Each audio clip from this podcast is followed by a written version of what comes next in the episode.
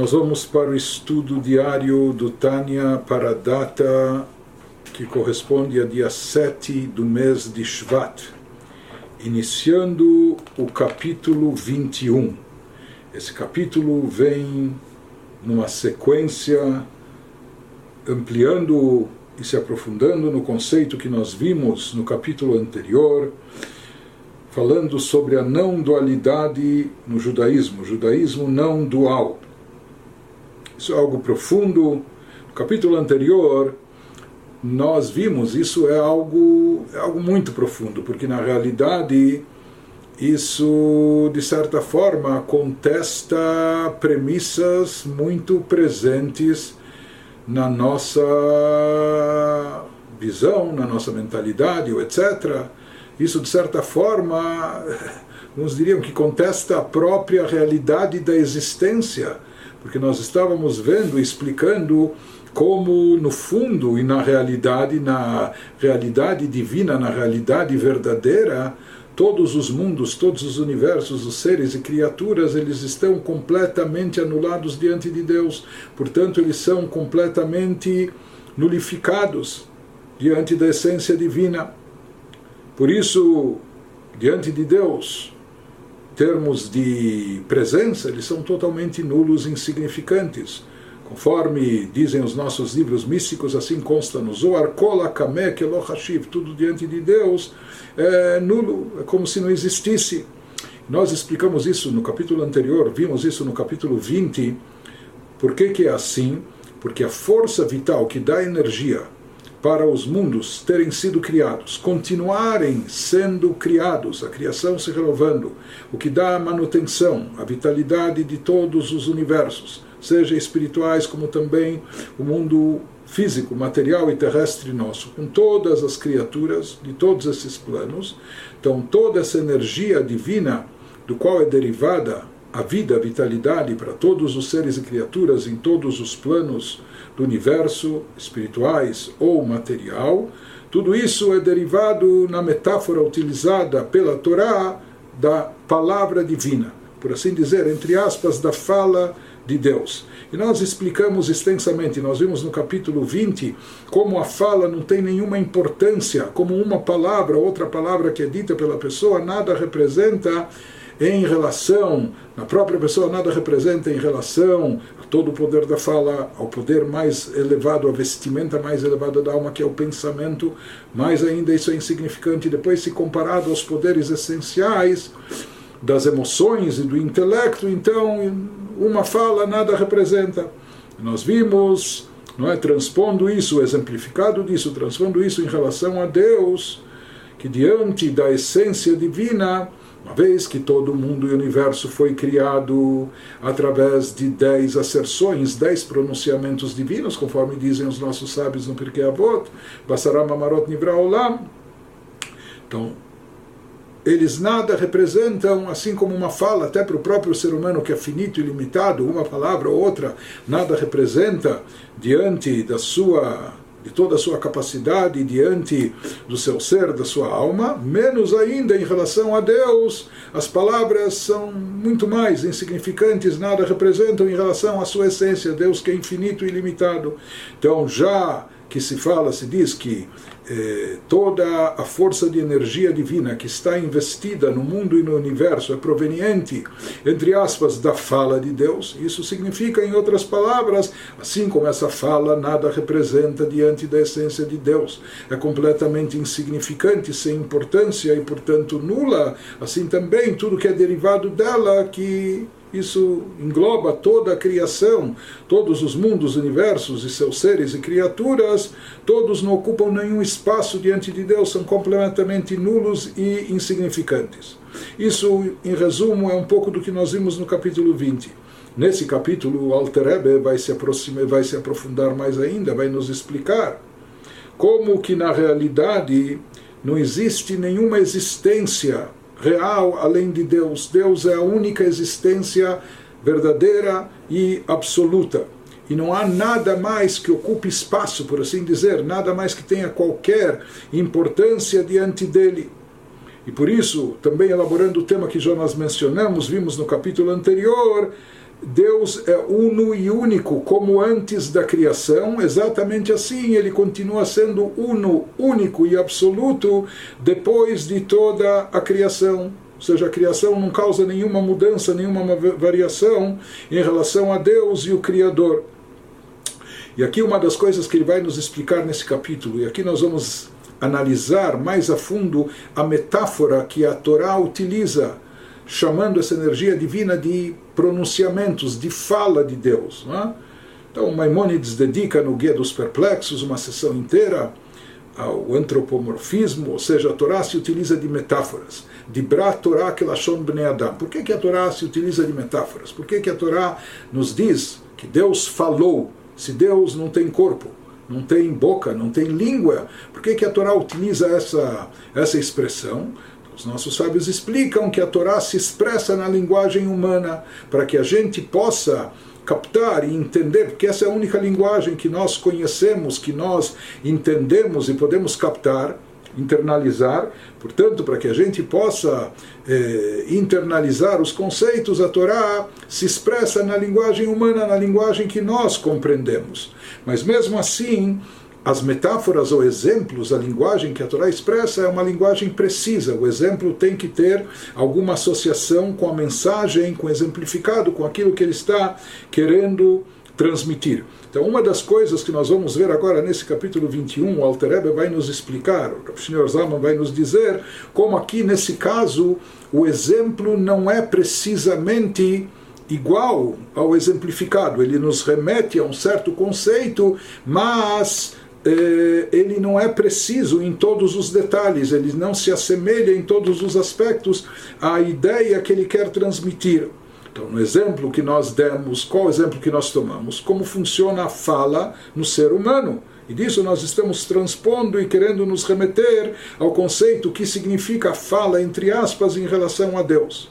Então, quando o ser humano fala, na verdade, como nós vamos ver, ele vai nos explicar nesse capítulo 21, a fala que ele pronuncia se torna algo alheio a ele, é algo que é, é, se torna externo, vai para fora, é algo que se torna é, distinto da própria pessoa que falou e pronunciou. Então, por mais que em relação à sua alma, a essência da pessoa, uma fala, uma palavra, o que, que representa, o que, que já significa. Isso, teoricamente, é insignificante, como nós, nós vimos no capítulo anterior, mesmo para o ser humano.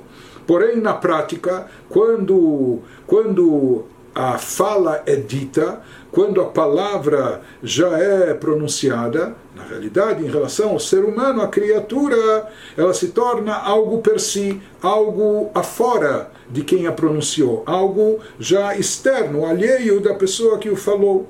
Por isso, ela passa, já que é uma coisa per si, ela passa a ter alguma importância, ela tem alguma existência própria, essa fala, como nós vamos ver adiante porém não exemplificado naquilo que ele está na mensagem que ele está querendo nos transmitir em relação ao criador quando nós nos referimos à metáfora que a Torá utiliza se referindo à fala de Deus então isso é algo diferente ou seja que em relação a Deus não existe esse conceito de algo sair dele de algo ocupar um lugar onde ele próprio não se encontra porque Deus é onipresente Deus se encontra em todo lugar então não existe mesmo quando nós falamos falamos da fala de Deus, não existe em relação a Deus esse conceito da fala em algum momento, em qualquer momento, se tornar algo distinto dele. Ou seja, a fala, entre aspas, de Deus está sempre unificada totalmente com ele. E uma vez que em relação a Deus a fala não é algo per si, não é algo alheio e distinto, mas sempre se encontra englobada e, portanto, também anulada na sua fonte, na sua raiz, né? assim como no ser humano, a fonte raiz da fala, a origem seria, seria eh, o intelecto ou as emoções, que lá ela ainda não ocupa qualquer espaço, ela não se manifesta, está completamente internalizada, assim também em relação a Deus. Mesmo essa revelação que a Torá chama de fala em relação a Deus, isso sempre, ela nunca, por assim dizer, sai para fora, porque ela não tem para onde sair. Deus ocupa todo espaço, ele é onipresente, portanto, ela está sempre unificada com o Criador e, portanto, completamente anulada diante dele. E, portanto, tudo que é derivado da fala divina, tudo que foi criado, todos os mundos, os universos, eles estão sempre nessa anulação completa e por isso são insignificantes em relação ao Criador. Então, isso que ele está nos explicando, que toda a existência diante do Criador, Kilohashiv, não tem qualquer importância, já que a fonte da existência, que é chamada fala divina, sempre está unificada com, com o Criador, sempre está, portanto, completamente anulada e não tem uma existência per si. Vamos ver nas palavras do próprio Alter Rebbe, no capítulo 21. והנה מידת הקדוש ברוך הוא שלו כמידת בשר ודם, שאדם כשמדבר דיבור הרי הבל הדיבור שבפיו הוא מורגש ונראה דבר בפני עצמו, מובדל משורשו שהן עשר בחינות הנפש עצמה. Traduzindo, agora os atributos do Santíssimo Bendito seja. Não são como os atributos de um homem de carne e sangue, assim afirma o Talmud. Ou seja, é claro que há uma grande diferença entre eh, a criatura e o Criador.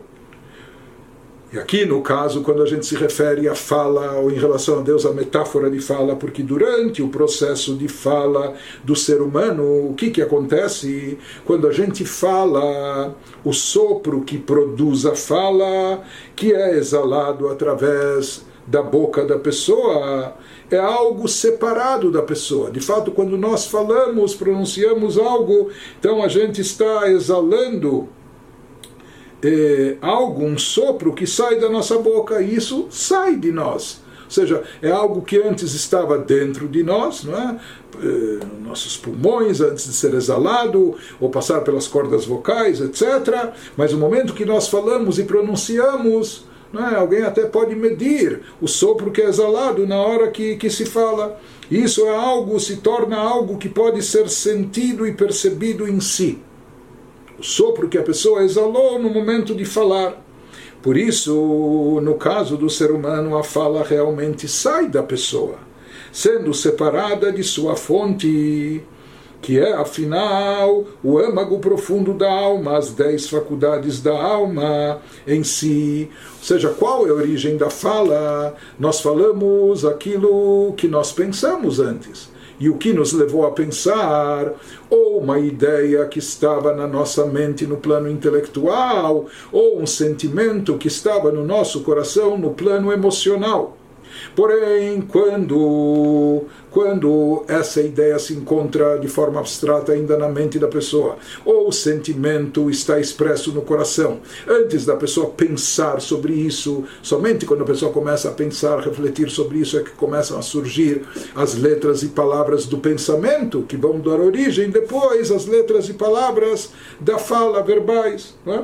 Mas eh, quando tudo estava ainda na origem, na mente ou no sentimento da pessoa, aquilo ainda não tinha, era desprovido de linguística, não tinha letras ou palavras. Né? Mas aqui o que, que acontece? Houve um processo que aquilo que estava totalmente internalizado na pessoa, dentro da pessoa, né? de repente a pessoa falou, quando a pessoa falou, então de fato aquilo saiu dele, saiu até, como nós falamos, de uma forma física que pode ser medida, que pode ser mensurada. Então, a fala em relação à sua fonte e origem, né, que seria o, o, intelecto ou as emoções, ela não, é, ela não é nada, porque lá ela não existe, não existem sequer as letras e palavras ainda, quando a, a ideia está a nível eh, intelectual ou emocional elas só começam a tomar corpo em forma de letras e palavras quando isso sobe ao pensamento. Né? Mas, quando elas se encontram ainda no nível do intelecto ou das emoções, lá elas não ocupam qualquer espaço, elas não, não têm uma identidade ou existência per si. Mas no momento que a pessoa começou, é, essa ideia começou a tomar corpo dentro da pessoa, no pensamento e depois na fala, ela se torna já algo próprio.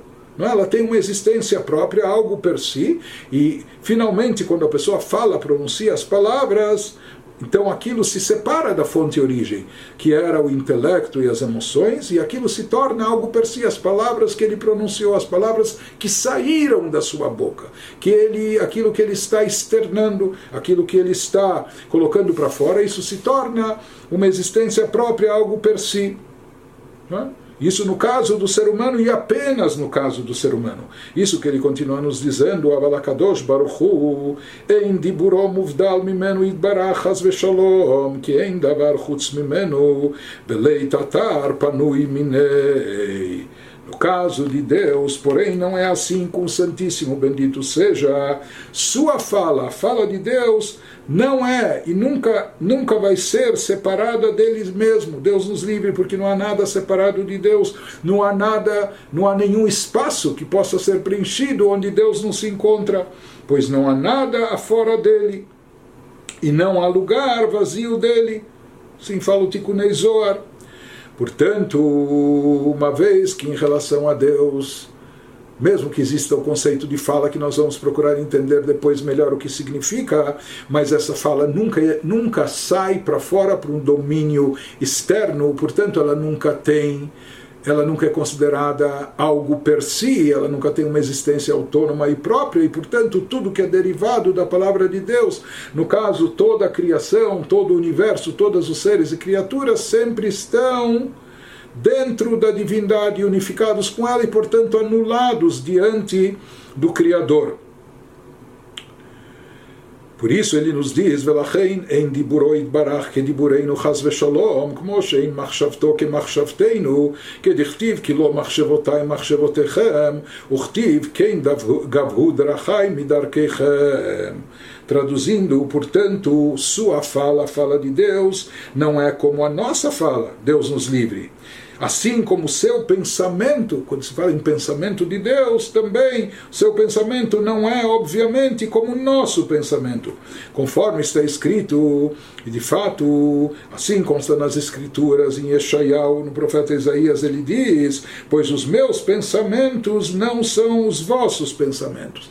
Isso significa que, mesmo quando a Torá se utiliza dessa metáfora, pensamento de Deus, o sistema, o que é considerado pensamento para Deus, nada tem a ver com o que nós conhecemos como pensamento, como nosso pensamento. Está escrito não só o pensamento, mas também a fala e todo o resto. Em relação a Deus, há uma, há uma diferença eh, não só enorme, uma diferença eh, inalcançável, incomparável de todos os caminhos do Criador infinito e limitado, quando comparados com os caminhos, expressões da criatura humana. Né? Meus caminhos são mais elevados que os vossos caminhos, assim fala também no profeta Isaías.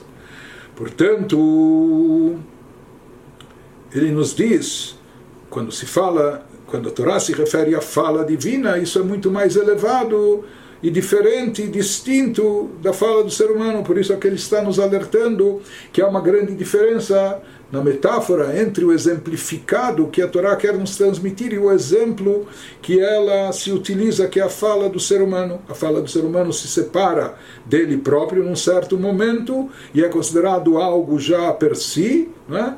autônomo, desligado, desvinculado, enquanto que a fala de Deus em relação a Deus não existe isso, sempre está completamente unificada com Ele. Porém, aqui nós temos que, nos, que entender ou seja, nós sabemos que no ser humano a diferença entre o pensamento e a fala consiste no quê? Que o pensamento permanece dentro de nós, dentro do ser humano. O pensamento é algo interno, pessoal, particular, que está sempre dentro de nós. Enquanto que então, tem aqueles que dizem, será que tem telepatia ou ler o pensamento? Mas em geral o pensamento é algo que a pessoa tem para si, que está dentro dela enquanto que a fala é algo que a pessoa externa, algo que a pessoa coloca para fora. A acordo com o que nós explicamos anteriormente agora, acabamos de explicar ou entender no Tânia, que a fala de Deus é diferente, ela também está sempre dentro de Deus, sempre está só no seu interior, ela nunca é colocada para fora. Então é necessário entender por que, que a Torá se utiliza dessa metáfora, por que, que a Torá chama isso de fala de Deus, pronunciamentos divinos, né? no que se assemelha com a, fala, com a fala do ser humano. Aparentemente, isso é igual ao pensamento no ser humano. O pensamento sempre está e permanece dentro da pessoa. Sim, em relação a Deus, não existe nada que é tirado para fora, porque não tem outro, nada afora de Deus, não é? afora Deus.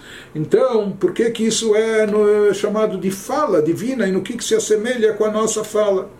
Então, para entender isso, ele vai prosseguir e vai nos explicar que na realidade existe uma outra diferença, mesmo na própria pessoa, na, no ser humano, na criatura, existe mais uma diferença entre o pensamento e a fala. Não só que o pensamento sempre permanece dentro, internalizado, mas, e aqui nós falamos que o próprio sopro da pessoa, quando ela fala, pronuncia algo, sai, sai dela, vai para fora. Existe mais uma diferença no conceito de fala e pensamento no ser humano.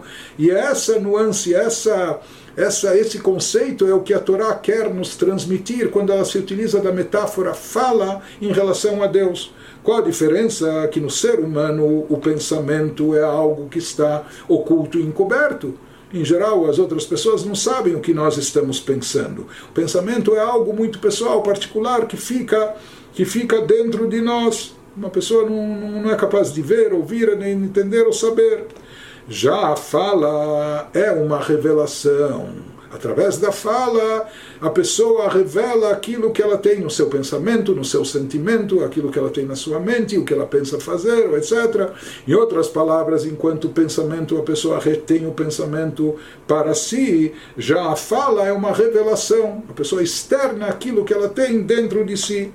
E isso, essa é a metáfora, esse é o motivo da Torá se utilizar da metáfora fala e pronunciamento em relação a Deus, em relação à criação. Ou seja, quando a Torá chama a expressão divina de fala, como comparando com a fala do ser humano, não é em relação à fala, o primeiro aspecto que a gente falou, que a fala sai do ser humano, porque em relação a Deus, como nós falamos, nada sai dele, não tem para onde sair, tudo sempre está eh, dentro dele, portanto, anulado a ele. Mas aqui o que, que a Torá quer expressar, o que, que a Torá está se referindo quando ela fala, quando ela nos uh, descreve a fala divina, é esse conceito que fala significa revelação, revelar algo que estava encoberto. isso que ele nos explica, ולא נקרא דיבורו יתברך בשם דיבור, רק על דרך משל, כמו שדיבור התחתון שבאדם, הוא מגלה לשומעים מה שהיה צפון ונעלם במחשבתו. o termo fala só é usado metaforicamente na Escritura em relação à fala de Deus no seguinte sentido: assim como por meio da inferior fala humana, ou seja, o ser humano como ser inferior, através da sua fala, o indivíduo revela aos ouvintes o que estava escondido e oculto em seus pensamentos então, da mesma forma, esse conceito que a Torá quer transmitir, utilizando essa metáfora, esse exemplo, Kach lemala ben sof baruchu, yetziat haor ve'achayut mimenu yitbarach. מההלם אל הגילוי לברוא עולמות ולהחיותם נקרא בשם דיבור. Então ele nos diz do mesmo modo, no alto, com o infinito bendito seja em relação a Deus, quando a luz e a energia saem dele da ocultação à revelação. Saem dele não é sair para fora, mas algo, aqui significa a fala divina, algo que sai do estado de ocultação para o estado de revelação, para criar mundos e energizá-los. Então, isso se denomina um ato de fala divina, assim como a fala revela o que há no interior da pessoa, o que a pessoa estava pensando, assim também a revelação da luz divina para produzir a criação do mundo, do universo, com todos os seus seres, isso é chamado na Torá de fala, de pronunciamento, já que a fala consiste em uma revelação para o próximo, para quem, para alguém além, por assim dizer. Assim também essa revelação divina, aquilo que estava em Deus, talvez só de forma latente, ou como potencial, potencial de criar, com a criação, esse potencial foi revelado. Isso é chamado na Torá de fala, ou seja, que isso Deus cria, produz os seres e criaturas através de pronunciamentos. והן הן עשרה מאמרות שבהם נברא העולם, וכן שאר כל התורה נביאים וכתובים שהשיגו הנביאים במראה נבואתם. E é esse precisamente o processo metafísico em que consistem os dez pronunciamentos orais por meios dos quais o mundo foi criado, que haja luz, que haja os céus, etc., e assim por diante. Então é o mesmo processo, o processo de revelar algo que estava oculto.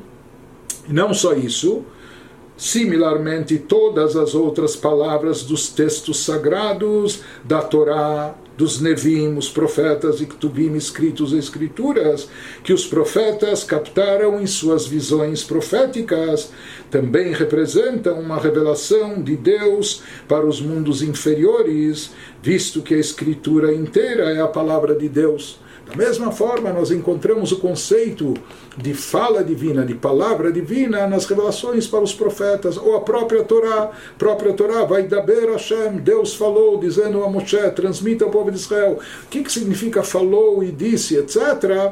Então, novamente, aqui, a fala divina significa revelar algo que está oculto. A revelação divina é chamada de fala.